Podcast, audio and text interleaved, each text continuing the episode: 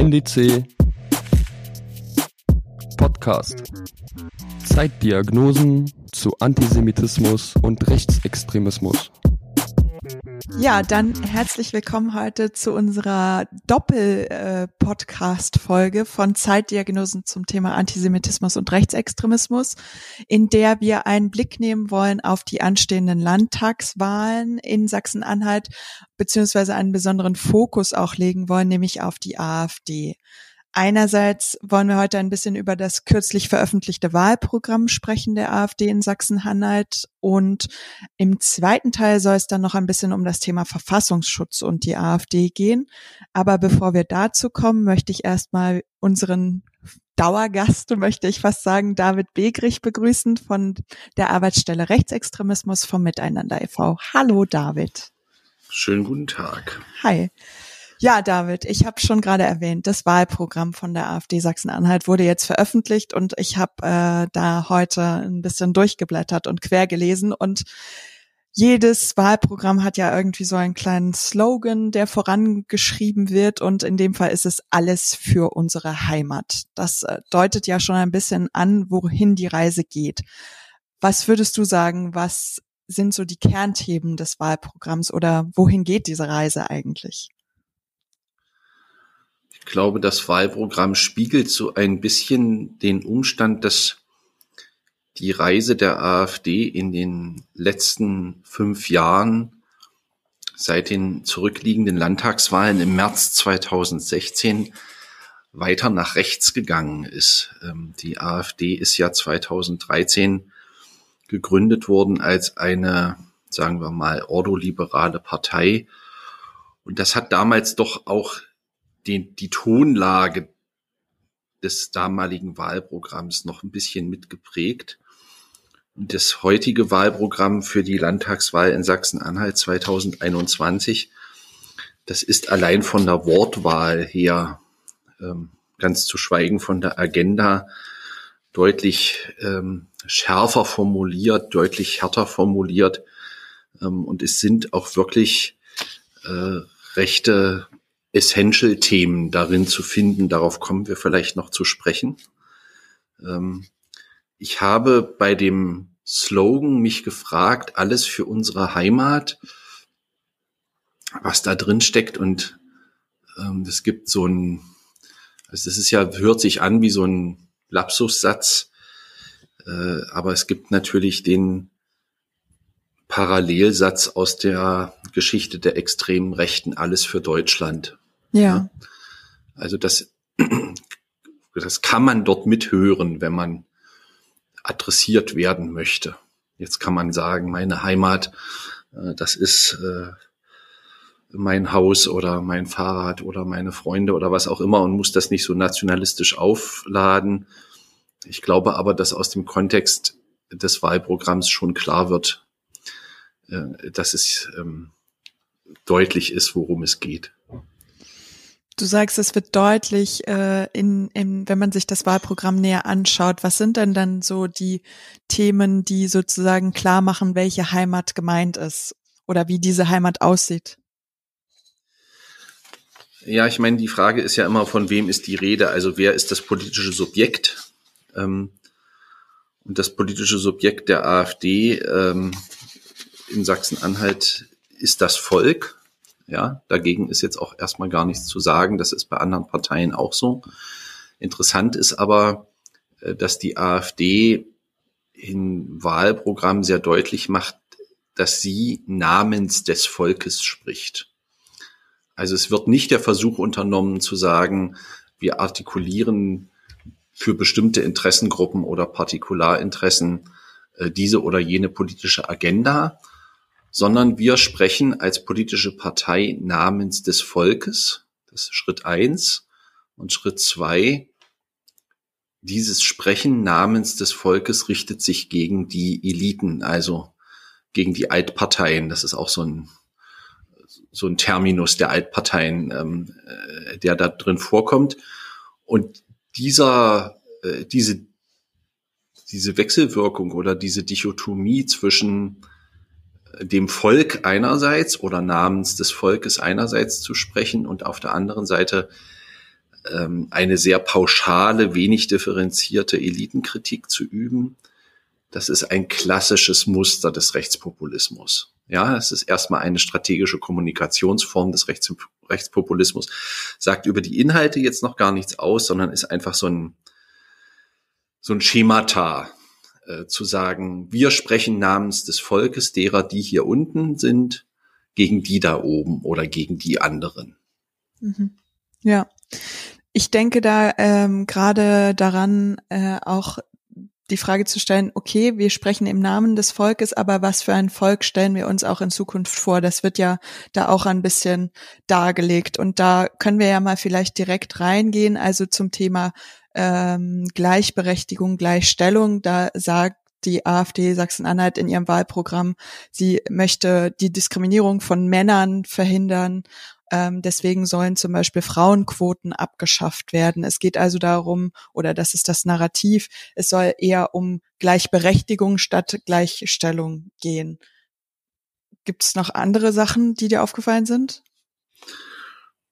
Na, das hat sehr viel mit dem, mit der Frage nach dem äh, Familienbild oder dem Familienkonzept zu tun. Die AfD vertritt ja ähm, ein heteronormatives Familienbild ähm, und geht dann eben äh, in solchen Formulierungen, Zitat, der linke Zeitgeist zersetzt mehr und mehr das tradierte Leitbild von Familien.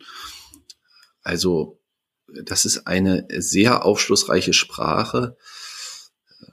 Das Wort von der Zersetzung, ja, ähm, das ist ein, das ist ein interessanter politischer Propagandabegriff, den, der sogar ähm, doppeldeutig aufgeladen ist, insofern, als dass er im Nationalsozialismus ebenso verwendet wurde wie vom Ministerium für Staatssicherheit in der DDR. Ähm, und die Unterstellung zu sagen, ähm, es gäbe keine Möglichkeit mehr, ähm, normale Familien stünden sozusagen unter Rechtfertigungsdruck. Ähm, das ist ein, das ist eine Erzählung, die sehr deutlich gerichtet ist gegen diese identitätspolitischen Diskurse, die es ja in der ähm, Öffentlichkeit gibt und die bei vielen Menschen, na sagen wir mal, erstmal Verunsicherung auslösen. Und die AfD geht aber noch ein bisschen weiter und sagt, ähm, sie wollen beispielsweise die Gleichstellungsbeauftragten zugunsten von Familienbeauftragten abschaffen das hört sich erstmal gut an, ne? das ähm, zu sagen, die Interessen der Familien sollen im Mittelpunkt stehen. Und daraus äh, leiten sie dann auch eine ganze Reihe von sozialpolitischen Forderungen ab, also zum Beispiel die Forderung, dass es freien Eintritt für Familien in Burgen, Schlösser und Museen geben soll. Ich kann mir vorstellen, das fordern andere Parteien auch. Ähm, aber es ist eben interessant, ähm, welche, welches Konzept da dahinter steht. Und es ist völlig klar, dass das Interesse der AfD an der Familienpolitik ist ein bevölkerungspolitisches. Ja, die Familie wird verstanden als äh, Keimzelle für Volk, Nation und Staat ähm, und hat sich eben einzureihen sozusagen in, äh, in, in, in übergeordnete Konzepte davon. Mhm. Du hast schon an, erwähnt, also es geht viel um Identität äh, der deutschen Bevölkerung. Äh, ich bin auch über einen Punkt gestoßen, wenn wir zum Thema Kultur kommen und kulturpolitische Vorstellungen. Da wird gesagt, zum Beispiel die kulturelle Identität soll gepflegt werden. Und wie soll das passieren? Indem man eben nur Kultur fördert, die grundsätzlich bejahend gegenüber der deutschen Kultur äh, äh, steht. Wie schätzt du das sozusagen in dem Kontext ein? Da muss man, glaube ich, nochmal einen Blick auf die äh, kulturpolitischen Initiativen der AfD in den letzten fünf Jahren im Landtag werfen. Und da haben sie ja, sind sie sehr äh, rigoros geworden, immer dann, wenn es darum ging, Kulturprojekte, Theaterprojekte zu kritisieren, die aus ihrer Sicht mit der deutschen Kultur oder beziehungsweise dem, was Sie unter deutscher Kultur verstehen, nichts zu tun haben. Also im Mittelpunkt der Kritik stand beispielsweise ein Projekt des Anhaltischen Theaters in Dessau mit syrischen Flüchtlingen. Steht da auch, glaube ich, drin als Beispiel äh, genannt. Genau, es, dann geht's nochmal um das Impulsfestival. Also es gibt eine ganze Reihe von, von Kulturformen, ähm, wo Sie sagen würden, also das entspricht nicht der Agenda einer deutschen Kultur, deshalb wollen wir es nicht fördern.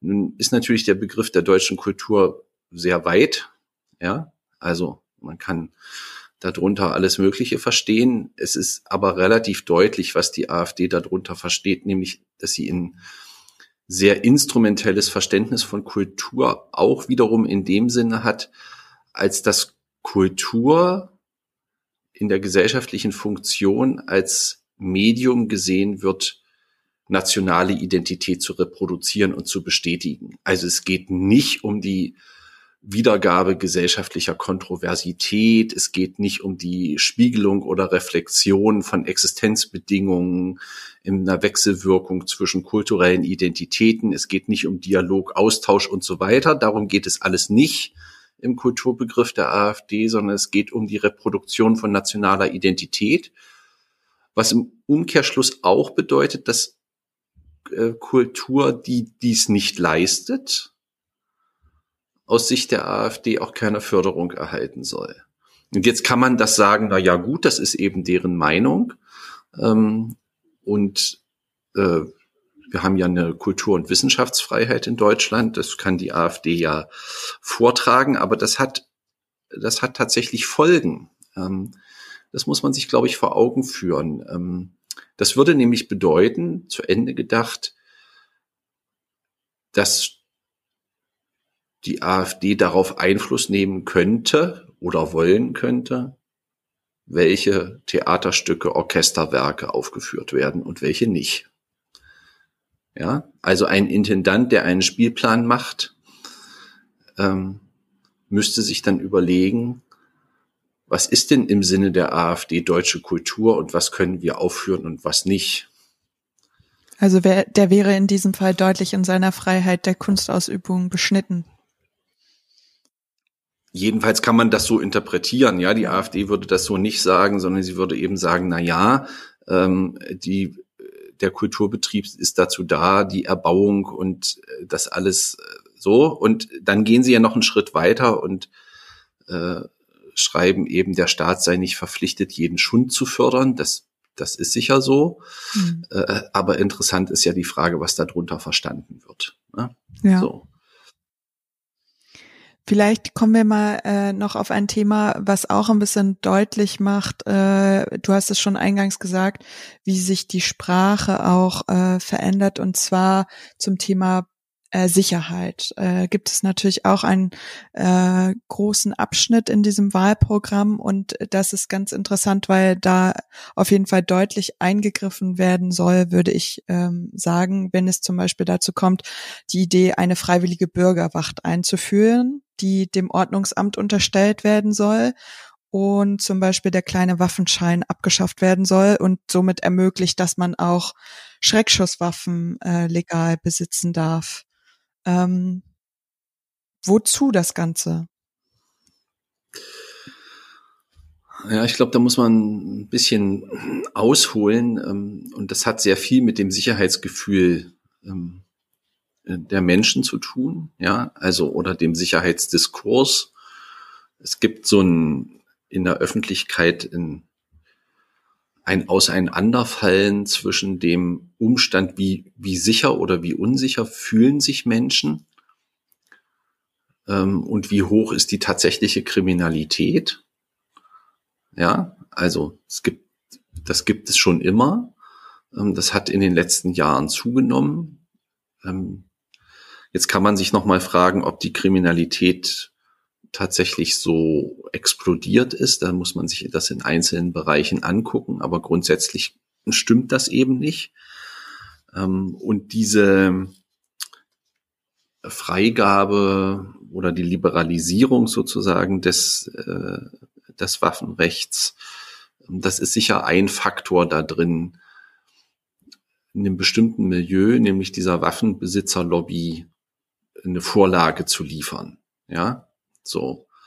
Ähm, so ähnlich verhält es sich mit dieser Bürgerwacht. Ähm, diesen Abschnitt lohnt es sich genau zu lesen. Die AfD redet ja nicht von einer Bürgerwehr, sondern von einer Bürgerwacht. Ja, also Leute, die sozusagen dem Ordnungsamt dabei assistieren, ähm, Ordnungswidrigkeiten, also Parkverstöße oder Hundehaufen oder weiß ich nicht was zu melden. Die Frage ist aber, welche soziale Wirkung sowas hat. Ja, also es geht nicht darum zu sagen, ähm, Ordnungswidrigkeiten sollen nicht geahndet werden, sondern es geht um die gesellschaftspolitische Wirkung, wenn du den im öffentlichen Raum äh, Leute hast, äh, die jenseits von Polizei und Ordnungsamt sozusagen in de, durchaus vielleicht auch mal in der Gefahr stehen, sich Dinge anzumaßen, die ihnen nicht zustehen. Also so eine Bürgerwacht könnte ja nichts anderes machen, als das Jedermannsrecht ausüben. Ja, die haben gar keine weiteren exklusiven Befugnisse. Ähm, aber es strukturiert natürlich den öffentlichen Raum erheblich, äh, wenn du in einen Stadtteil einfährst und merkst, ähm, es gibt eine Bürgerwacht, die davon, die von jedem ähm, Fahrzeug mit auswärtigem Kennzeichen Kenntnis nimmt, das dort nicht hingehört. Das verändert sozusagen die Frage des öffentlichen Raums. Und dann gibt es diejenigen, die sagen, nee, das finde ich gut, da fühle ich mich sicherer. Ähm, und es gibt diejenigen, die sagen, das erhöht die soziale Kontrolle äh, im, im öffentlichen Raum ähm, und befördert Verhalten sozialer Erwünschtheit. Ja, so. Ähm, und man kann sich natürlich auch noch mal fragen, also aus gutem Grund liegt das Gewaltmonopol des Staates bei der Polizei. Und wir erleben ja gerade in Bezug auf so Sicherheitsdienste, ähm, dass das an bestimmten Stellen ausgelagert wird. Ne? So. Ähm, und im Sinne einer grundrechtsbasierten Demokratie kann man kein Interesse daran haben, dass sowas passiert. In das ist der eine dann? Punkt. Ja. Das ist der eine Punkt. Der andere Punkt ist, ähm, wenn man sich die Debatte in, in, in rechtsextremen, im rechtsextremen Milieu anguckt, da muss man ganz klar sagen, da gibt es einen Diskurs, der auf Bürgerkrieg hinausläuft. Also, ne, das ist jetzt nicht die AfD als Partei, die das sagt, sondern aus ihrem, äh, also im, im Umfeld, im rechten Umfeld der AfD gibt es eine sehr intensive Bürgerkriegsrhetorik, die natürlich eben auch solche Dinge befürwortet wie Bewaffnung und ähm, Kriminalitätsangst und so weiter. Das heißt, man versucht von der Furcht vor der Zuspitzung gesellschaftlicher Widersprüche politisch zu profitieren, indem man sie zunächst erst einmal auch rhetorisch skizziert. Ja, also ich beschreibe eine Unsicherheit, für die ich im Anschluss eine Lösung präsentiere. Und jetzt kann man sich das nochmal in anderen Ländern angucken, in denen äh, das Waffenrecht etwas liberaler ist und in dem auch die Formierungsprozesse äh, der extremen Rechten einen anderen Verlauf genommen haben. Und dann sieht man ganz deutlich, welche Folgen das dort hat. Ja, also äh, diese ganze Frage von der zunehmenden äh, politischen Selbstfinalisierung in diesen rechtsextremen Kreisen, also von Leuten, die sagen, wir erleben eine Zuspitzung der gesellschaftlichen Lage, die es notwendig macht, zu Mitteln zu greifen, die eigentlich extralegal sind. Ja, ähm, das finde ich schon ein Problem. Insofern ähm, ist das, ich würde das interpretieren als ein Angebot an Leute, die mehr wollen als nur äh, Ordnungswidrigkeiten kontrollieren. Mhm. Bevor wir äh, da zu sehr ins Detail gehen, beziehungsweise äh, nicht mehr so viel Zeit haben, wollte ich noch auf das Thema zu sprechen kommen. Nur haben wir schon gesagt, ähm, was in diesem Programm vermittelt werden soll, wen das ansprechen soll, aber wir haben noch nicht so konkret über die äh, Wählerinnenschaft der AfD gesprochen und ähm, inwiefern das natürlich, also wer da eigentlich konkret angesprochen werden soll. Wer sind die Menschen, die da sozusagen hinterstecken, die das vielleicht auch interessieren könnte oder die da durchaus sagen, ja, das finde ich, äh, finde ich schon äh, befürwortungswert sozusagen.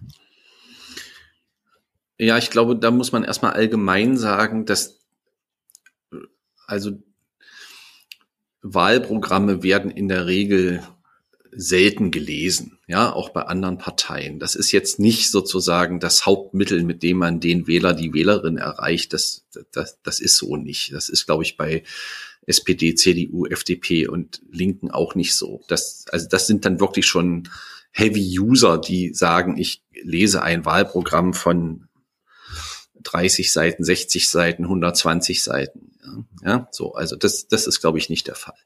Das ist bei der AfD ähnlich. Ähm, ich glaube, es gibt eine absolute Minderheit von Leuten, die das Wahlprogramm lesen. Ähm, aber die AfD hat eine ganz bestimmte Zielgruppe ähm, vor Augen, die sie erreichen will und auch erreichen muss, wenn sie in Sachsen-Anhalt bei den Landtagswahlen erfolgreich sein will. Und das ist die Gruppe der Nichtwählerinnen und Nichtwähler. Das ist deshalb eine so wichtige Gruppe, weil bei den Landtagswahlen 2011, also nicht bei den letzten, sondern bei den vorletzten Landtagswahlen, die Wahlbeteiligung sehr niedrig war. Und die Wahlbeteiligung 2016 bei den Landtagswahlen deutlich erhöht war, was in starkem Maße zugunsten der AfD ausfiel. Also viele vormalige Nichtwählerinnen und Nichtwähler haben die AfD gewählt. Ja, also nicht nur diese klassische Wählerwanderung von, von, von der Linken oder der SPD oder der CDU zur AfD, sondern der größte Strom des Zuflusses kam 2016 von Leuten, die vorher nicht zur Wahl gegangen sind, die AfD gewählt haben.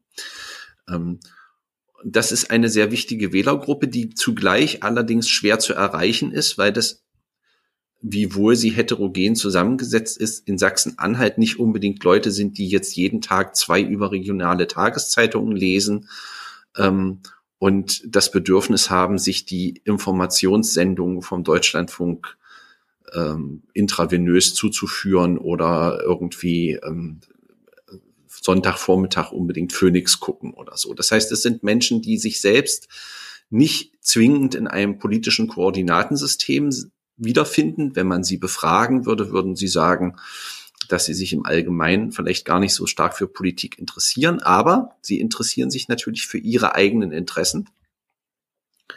Und jetzt kommt die AfD ins Spiel oder auch vielleicht andere Parteien und sagen, wir vertreten diese Interessen. Und wie erreicht man diese Leute? Und die Leute erreicht man nicht, indem man ihnen Wahlprogramme auf den Tisch legt und sagt, lies doch mal, was wir uns alles vorgenommen haben, was wir für euch tun wollen. Dann sagen die Leute, das interessiert mich nicht, dazu habe ich keine Zeit oder auch keine Kraft, das zu lesen. Ähm, sondern ich suche nach einem Format, in dem ich Leute erreiche, die selbst sich nicht als politisch verstehen. Und das funktioniert nur, indem ich nach einem Schlagwort greife oder nach einem Kampagnenformat greife, in dem ähm, ich die Leute ganz unmittelbar anspreche. Und die Leute spreche ich nicht unmittelbar an, indem ich ihnen politikwissenschaftliche Haupt- und Nebensätze um die Ohren haue, sondern ähm, indem ich ihnen äh, Slogans und ähm, Sätze gebe, die ihre Emotionen ansprechen, ähm, die sehr unmittelbar sagen, Mensch, das stimmt doch oder das ist doch interessant oder das provoziert mich oder was auch immer. Also die sozusagen eine affektive Reaktion hervorrufen, ohne dass damit zugleich sowas verbunden ist wie eine äh, großartige inhaltliche Auseinandersetzung. Ja, und äh, das ist kein Automatismus, dass man diese Wählerinnen und Wähler erreicht, aber es ist eine wichtige Herausforderung auch und gerade für die AfD, für diese Wählerinnen und Wähler in strategisches Kommunikationsangebot zu machen, weil es eine sehr wichtige Wählergruppe für die AfD ist. In Sachsen-Anhalt, übrigens in ganz Ostdeutschland, ähm, ist das eine sehr wichtige Wählerinnen und Wählergruppe. Wir haben eine hohe Volatilität ja, das ist ja, auch in Sachsen-Anhalt traditionell. Ja, traditionell. Du meinst ne? damit, also dass es sozusagen, schwankt, ist, wir haben nicht so, ich meine damit, dass wir nicht so klassische Parteienpräferenzen haben, wie das, ja, also das, das mag im Eichsfeld, wo 90 Prozent der Leute katholisch sind und von den 90 Prozent 84,3 Prozent immer CDU wählen, weil das eben so ist. Das gibt's in Sachsen-Anhalt traditionell nicht. Ja, so, sondern die Leute in Sachsen-Anhalt ähm, haben seit der Wende jede Partei mal ausprobiert. Ja, also was übrigens auch hieß, na ja, dann probieren wir mal die DVU aus, beispielsweise 1998. Und dann haben die Leute gesehen, nee, die hat's irgendwie nicht gebracht. Dann macht man es mal mit der, versucht man mal den mit der nächsten Partei. Was, was jetzt erstmal inhaltlich gar nichts sagt, sondern einfach nur sagt, ähm, es ist für die Parteien schwer kalkulierbar, ähm, zu sagen, diese Wählerinnen und Wähler haben wir ohnehin schon auf der Haben-Seite. Ja, also die wählen uns auf alle Fälle. Das ist in Sachsen-Anhalt ganz schwer vorauszusagen. Das weiß auch die AfD. Das ist ihre Chance. Ja, das war 2016 ihre große, ähm, ihr großes Erfolgsmuster, dass sie diese Wählerinnen und Wähler mobilisiert hat. Aber es ist kein Automatismus, dass das wieder gelingt. Und jetzt kann man sich in einem nächsten Punkt natürlich nochmal fragen, was hat das mit Corona zu tun? Ja, das wollte ich sagen, fragen, genau. Äh, genau, und äh, ähm, mit Corona hat es zu tun, dass die AfD zwar von der Corona-Pandemie bisher nicht profitiert hat, aber vielleicht von der Form der gesellschaftlichen Bewältigung der Pandemie profitieren könnte. Inwiefern? Ja, also von na, von der, von der Erfahrung, die ja viele Leute machen, zu sagen, es gibt ein Regelungschaos, es gibt, ähm, ich formuliere es jetzt mal diplomatisch, es gibt sowas wie so eine Unwucht in der Bewältigung der, der, der Pandemie bei der Frage, wer wird wann wie geimpft, die Schulen sind offen, ja, nein, vielleicht, ähm, der, die Inzidenzwerte ändern sich, die Regeln ändern sich, äh, du kannst einkaufen, ja, nein, du, niemand weiß, ob du in Urlaub fahren, also ne, sozusagen die Uneindeutigkeit und Ungleichzeitigkeit der Regelungen, von der, glaube ich, alle auf die eine oder andere Art und Weise berechtigt oder unberechtigt genervt sind. Und jetzt kommt eine Partei, die sagt, ähm, wir wollen den einen Inzidenzwert gar nicht durch einen anderen ersetzen, sondern wir wollen sagen, macht alles auf. Hört auf mit dem Schwachsinn. Ja. Ähm, und das hört sich gut an, oder? Also so auf den ersten Blick sagen doch, würden, würde jetzt auch sagen, also die Aussicht im Mai im Biergarten zu sitzen und ähm, dieser ganze Spuk ist vorbei, ist großartig. Und das ist jetzt sozusagen übersetzt in Politik. Björn Höcke sagt, hat, hat in Dresden auf dem Bundesparteitag der, der AfD gesagt, es ist eine herbeigetestete Pandemie. Also diesen Spin muss man sich ja mal vor Augen führen, ja, zu sagen, ähm, die Pandemie existiert eigentlich nur, weil die Leute so viele, also weil es so viele Tests gibt und ist sozusagen eigentlich eine, ein Hirngespinst. Mhm. So. Ähm, und ein Hirngespinst kann man beiseite wischen und sagen, ähm, dagegen hilft, dass wir alles wieder aufmachen und dass wir sozusagen per Kippschalter zur Normalität zurückkehren. Und ich glaube, es gibt niemanden, der sich das nicht wünscht. Und die einzige Partei, die das propagiert und sagt, das können wir doch so machen, ist die AfD. Und na, also insofern könnte ich mir schon vorstellen, dass sie davon profitieren könnte. Mhm. Spricht natürlich große Sehnsüchte in uns allen an. Ne? Ja, ähm, ich wollte aber noch auf einen Punkt hinaus, weil wir wissen ja aus der Wählerinnenforschung, auch Prognosen und so weiter, dass natürlich auch ähm, die Gruppen spezifisch sind, die zum Beispiel Briefwahl äh, machen würden oder eine Briefwahl äh, durchführen würden, die ja jetzt in dieser Zeit, Corona hast du schon angesprochen, besonders relevant ist. Ähm, gibt es da auch einen Zusammenhang zu sagen, okay, da wird's, genau. Ja. Da wird's interessant. Ja. Da wird's sehr interessant. Die AfD spricht sich sehr stark gegen Briefwahl aus und tut das mit einem sehr gutem Argument in Sachsen-Anhalt, in dem sie sagt, wir hatten 2014 die Briefwahlaffäre in Stendal. Da ist bei den Wahlen im Landkreis, ist es dazu massiven Wahlfälschungen gekommen. Es hat einen Untersuchungsausschuss gegeben, es hat Gerichtsurteile gegeben, das hat das Bundesland eine ganze Weile lang beschäftigt. Da ist letzte Woche jetzt der, äh, der Bericht des Untersuchungsausschusses rausgekommen und die AfD sagt, Briefwahlen sind fälschungsanfällig, deshalb wollen wir das nicht.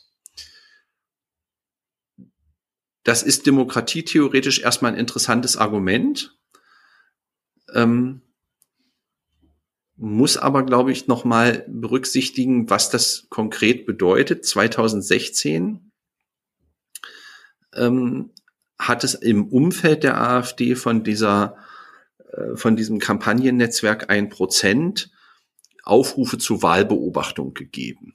Ja, das gibt es jetzt auch wieder. Und die gehen so ein bisschen einher mit der Annahme zu sagen, ähm, es gebe so ein Fenster des Interesses der Etablierten, vielleicht die Wahlen nicht ganz korrekt ablaufen zu lassen.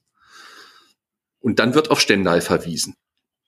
Man muss sich aber vor Augen führen, ähm, dass die AfD vielleicht auch aus einem zweiten Grund nicht so ein Freund von Briefwahlen ist, weil Briefwahlen natürlich ein erheblicherer bürokratischer Aufwand ist. Ich muss mir die Unterlagen zuschicken lassen.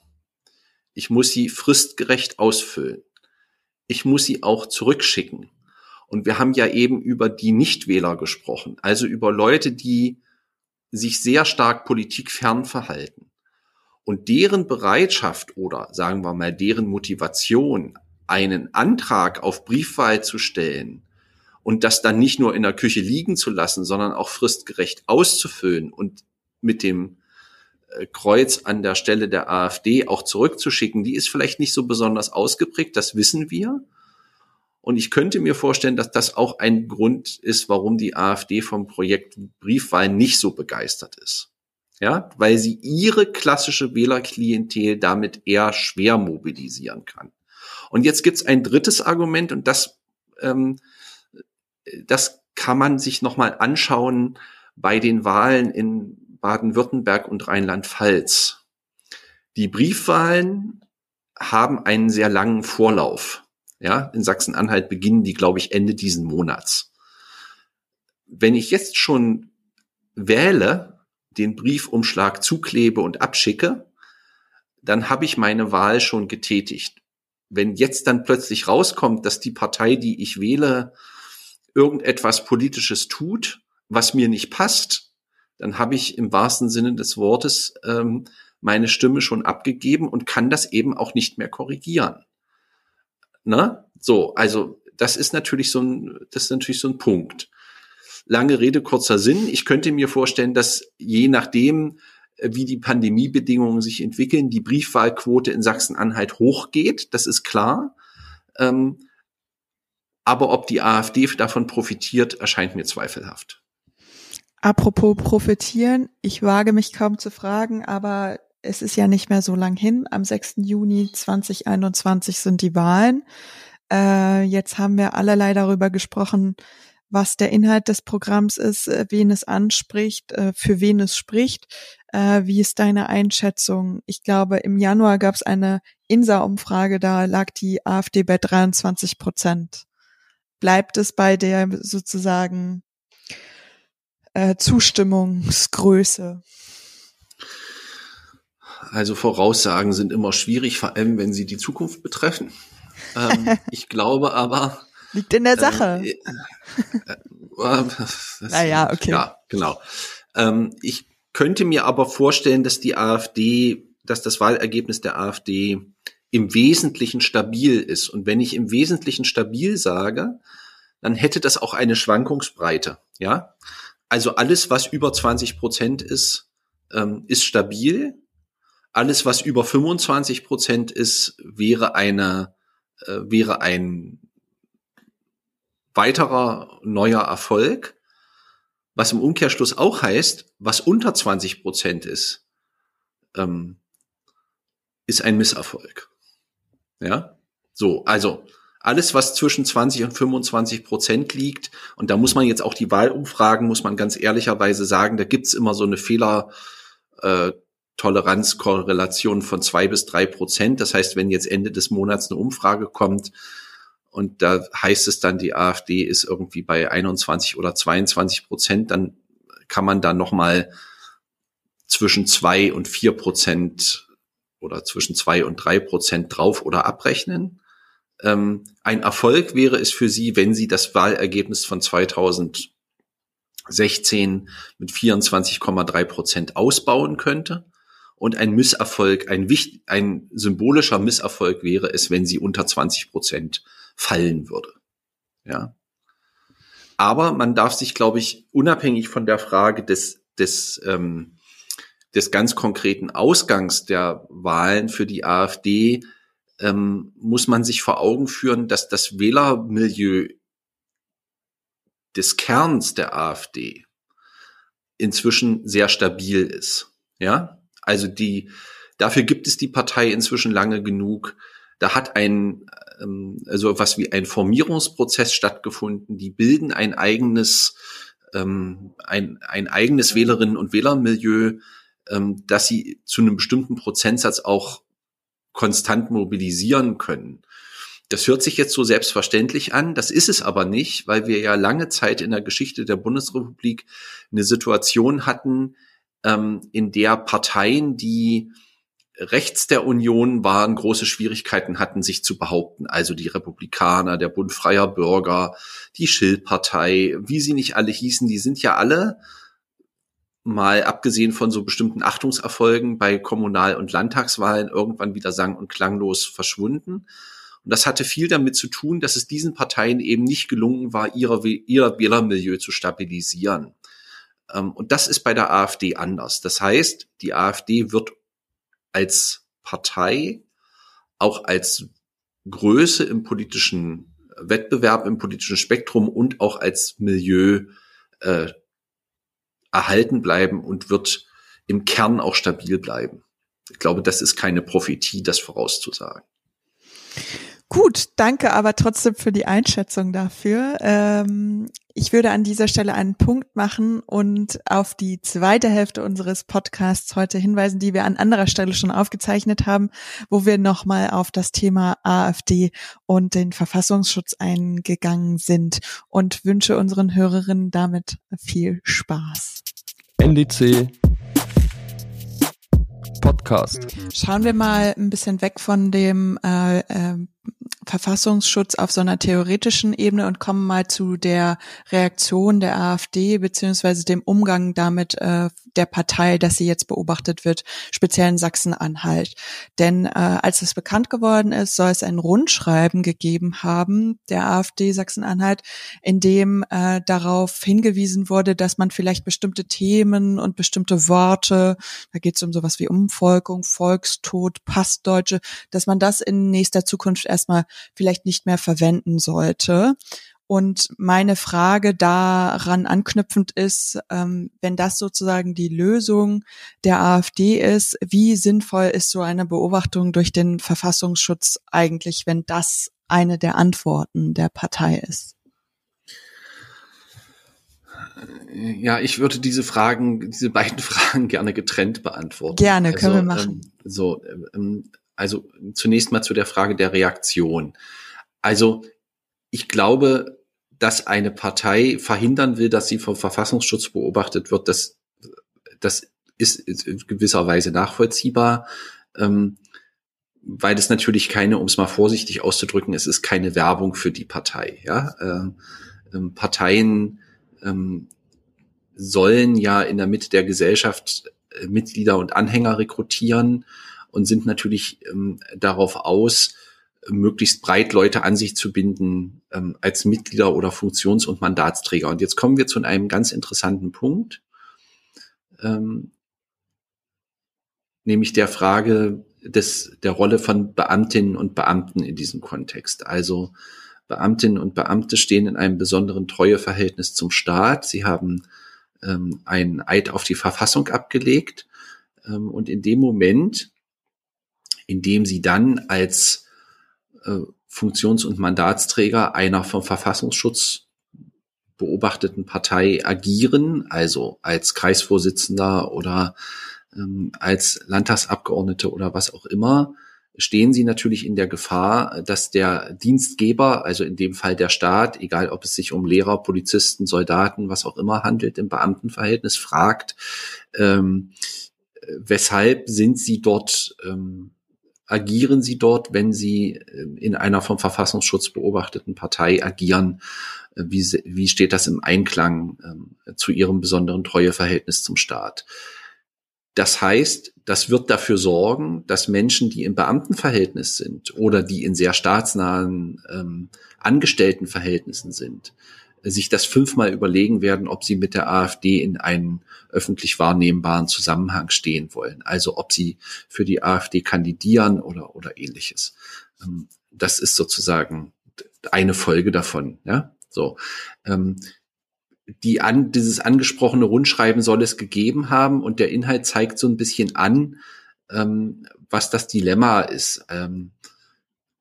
Also ganz offenkundig ist, gibt es in der AfD ähm, sehr wohl ein, eine Wahrnehmung, die sagt, ähm, wir wollen auf bestimmte Sprachformen, auf bestimmte politische Reizbegriffe, die wir oder die wir und ihr um und unser Umfeld, also das Umfeld der AfD, ähm, in den letzten Jahren ja sehr intensiv auch in dem öffentlichen Diskurs ähm, verwendet und auch gepusht haben. Äh, die wollen wir nicht mehr verwenden oder wollen deren Verwendung reduzieren, weil wir fürchten, dass das sozusagen der Aufhänger für die Beobachtung durch den Verfassungsschutz ist. Ähm, und dieses Gutachten oder der, der, Teil des Gutachtens, was da öffentlich geworden ist, entwickelt das eben auch sehr stark an so rechts, an so rechten Schlüsselbegriffen, ja, ähm, oder an bestimmten, an bestimmten diskursiven Themensetzungen etc. Und das Interesse der AfD-Führung ähm, daran, dass diese Worte nicht mehr benutzt werden, gibt ja vielleicht einen Hinweis darauf, wie das Meinungs- und Gesprächsklima innerhalb der AfD ist, ähm, was die politische Orientierung angeht. Ja, also wenn man also in einem Rundschreiben mutmaßlich den Mitgliedern und äh, Leuten sagt, also verwendet mal diese oder jene Worte nicht oder äh, vermeidet bitte diese oder jenen Themen, ähm, dann ist das ja zweierlei. Dann ist das der eine Versuch, ähm, zu einer Dethematisierung von bestimmten Fragestellungen und Themen zu kommen, also namentlich der Zeit des Nationalsozialismus und alles, was damit zu tun hat. Ähm, und auf der anderen Seite so eine, also so eine Vermeidungsstrategie zu entwickeln, die darauf aus ist, ähm, unter bestimmten Wahrnehmungsmustern vielleicht hindurchzutauchen. Ja, ähm, so kann man sich das, glaube ich, erklären. Mhm. Jetzt kommt noch der spannende Punkt hinzu, ähm, was die bundesweite Beobachtung angeht. Die wurde ja gekippt, weil es einen Eilantrag äh, gab von der AfD und ähm, gekippt wurde es genau deshalb, weil anscheinend das Übereinkommen war, dass wenn es eine Beobachtung der AfD bundesweit gibt, dass darüber nichts äh, in der Öffentlichkeit ähm, gesagt wird. Und die Begründung dafür war, dass das eben glaube ich, wenn ich mich richtig erinnere, Einfluss nehmen könnte auf die Wählerinnen und Wähler, äh, eben zu sagen, gut, wenn die jetzt vom Verfassungsschutz beobachtet werden, dann ähm, ist es vielleicht nicht mehr meine Partei. Das hängt, glaube ich, auch so ein, also das knüpft ein bisschen an diese Parteiprivilegien äh, Rolle an, die du genannt hattest, oder? Naja, die, die AfD argumentiert, ähm, argumentiert so, dass sie sagt, der, die Beobachtung durch den, durch den Verfassungsschutz ähm, verschafft uns einen Nachteil in der Werbung gegenüber Wählerinnen und Wählern, aber auch in der Werbung von, von Mitgliedern für, für Mandate und Funktionen und stellt so etwas wie eine politische Wettbewerbsverzerrung dar. Das, das ist die Argumentation der AfD. Ist das aber wirklich so? ja, das zu beantworten ist nicht ganz so einfach, weil es natürlich ähm, von vielen Faktoren abhängt, also unter anderem von der Mobilisierungsfähigkeit der AfD bei Wählerinnen und Wählern ohnehin.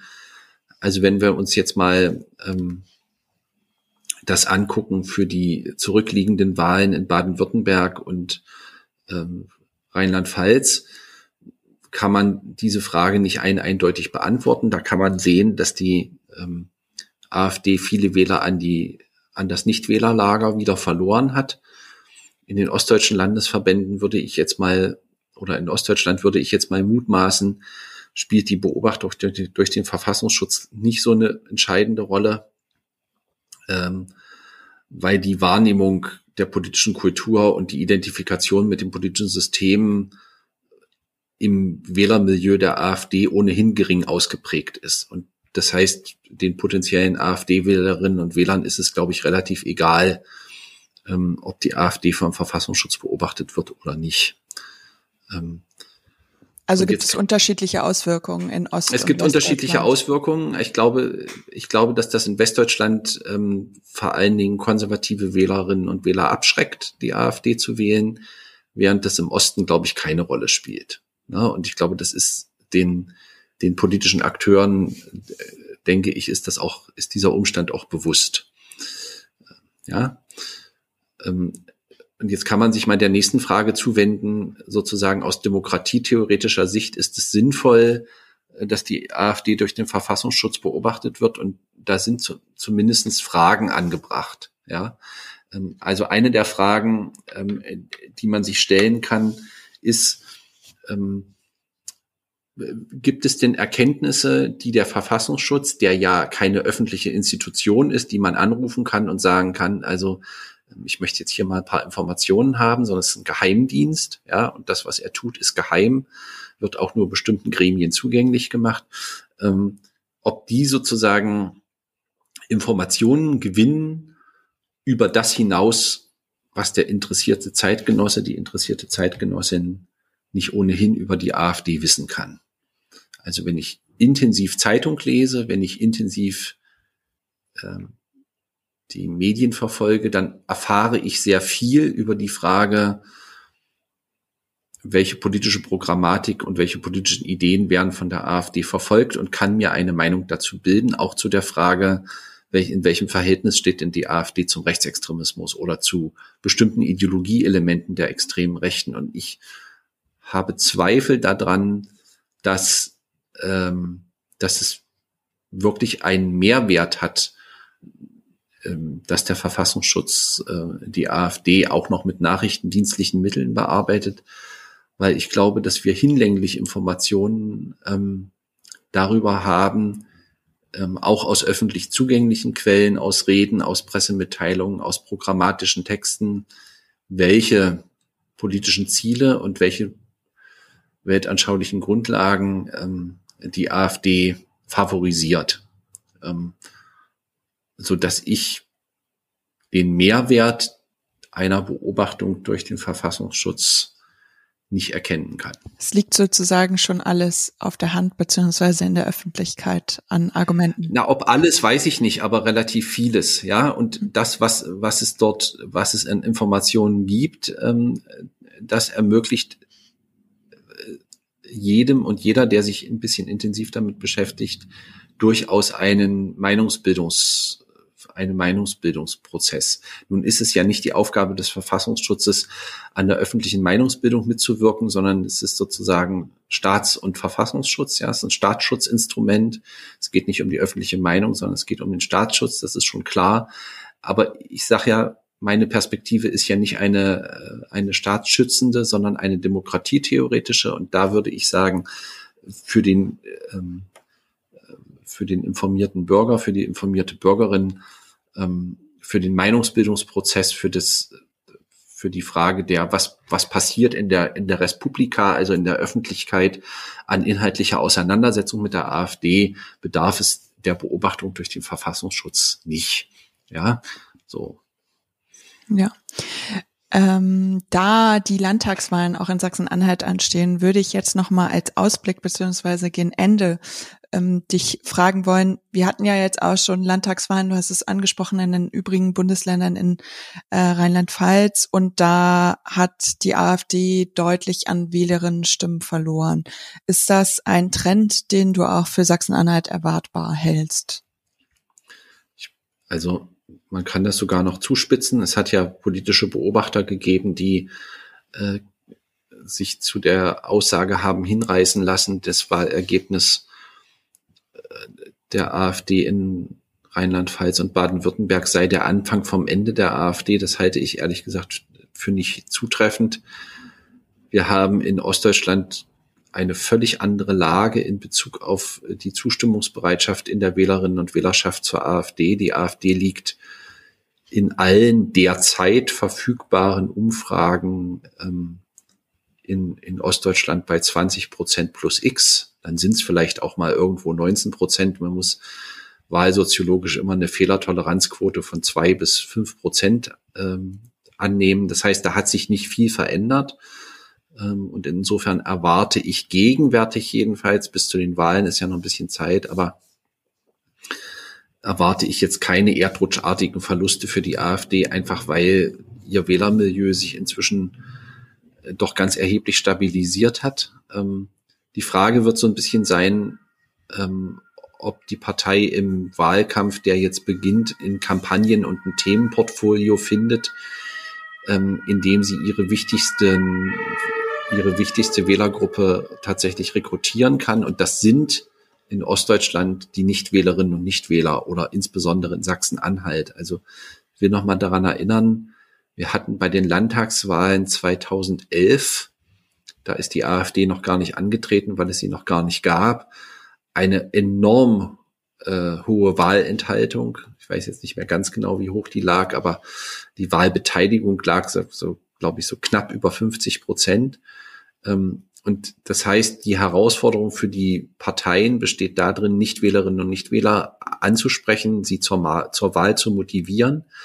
Ähm, und das versucht die AfD, indem sie klar sich als Anti-Establishment-Partei in Szene setzt, ähm, um vor allen Dingen Wählerinnen und Wählergruppen zu erreichen, die sehr politikfern sind, also die nicht ohnehin sich in einem politischen Koordinatensystem bewegen im Sinne von dass sie ständig sich politisch informiert halten, dass sie differenziert darüber nachdenken, wie jetzt die Bundes- oder Landespolitik oder die Kommunalpolitik funktioniert, sondern die sich sehr stark aus unterschiedlichen Gründen von ihren Stimmungen leiten lassen. Ähm, und die, die müssen strategisch in der Kommunikation erreicht werden. Und die erreiche ich natürlich nur, wenn ich die auf eine bestimmte Art und Weise anspreche. Die spreche ich nicht an, äh, indem ich Ihnen einen 30-seitigen Text vorlese, in dem es ähm, äh, dann noch 146 Anmerkungen gibt, sondern indem ich ähm, Wahlplakate drucke, auf denen ein relativ eingängige Sätze draufstehen und, und Botschaften liefere. Ähm, so und das ist das ist eine offene Frage, aber das ist das ist die Wählerklientel, mit der die AfD ähm, die die AfD mobilisieren muss in Sachsen-Anhalt, wenn sie erfolgreich sein will. Mhm. Ja, dann äh, bleibt abzuwarten, wie das Resultat dann in der Realität aussieht. Am 6. Juni werden wir mehr äh, darüber wissen. Ich würde an dieser Stelle einen Punkt setzen und mich herzlich bedanken bei David Begrich und äh, wünsche erstmal an dieser Stelle eine schöne Woche.